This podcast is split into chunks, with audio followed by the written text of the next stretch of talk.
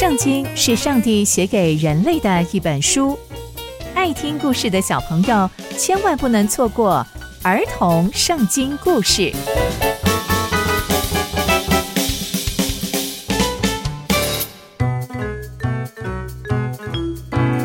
各位亲爱的大朋友、小朋友们，大家好，我是佩珊姐姐。小朋友们，今天佩珊姐姐要跟大家分享的故事是书念妇人接待以利沙。我们在前集中知道，伊丽莎帮助了一位寡妇，使她经历了超级无敌神奇的神迹，她得到了好多好多油，让她可以还清债务，还可以抚养她的儿子。那伊丽莎接下来又会发生什么样的事情呢？就让我们继续听下去吧。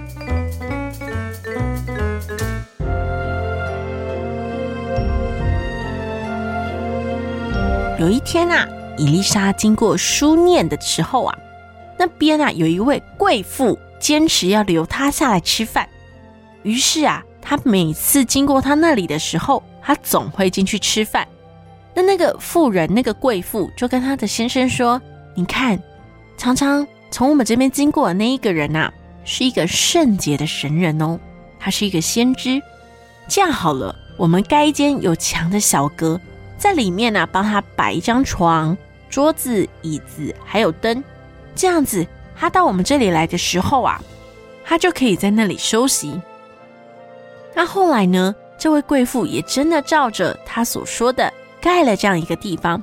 所以伊丽莎有一天，伊丽莎到这里来的时候，他就上去那个阁楼休息，他就在那里躺下，他就对他仆人基哈西说：“你去叫那个贵妇来。”于是。他的仆人就去把那个贵妇请来了，那贵妇就站在他的面前，他就说：“你费了这么多心思，那我可以为你做些什么呢？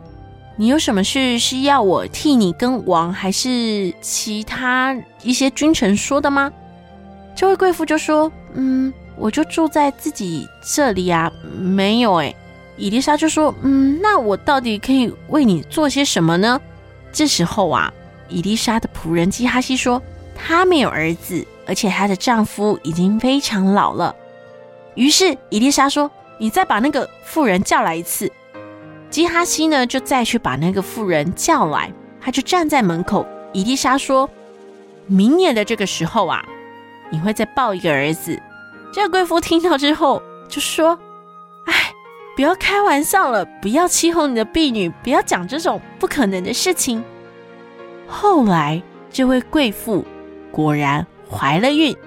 到明年的这个时候，她真的生了一个儿子，就像伊丽莎对她所说的一样。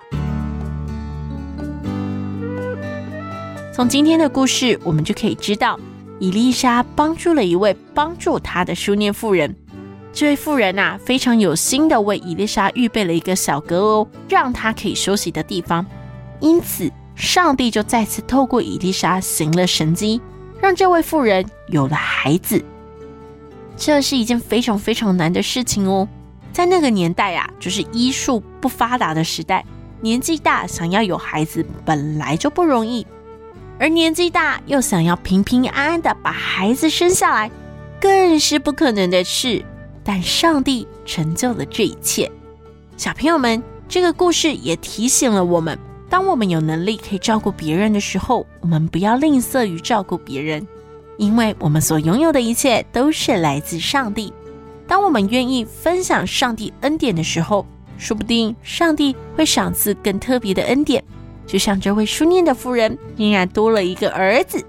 那接下来又会发生什么样的事情呢？刚刚佩珊姐姐分享的故事都在圣经里面哦，期待我们继续聆听上帝的故事。我们下次见喽，拜拜。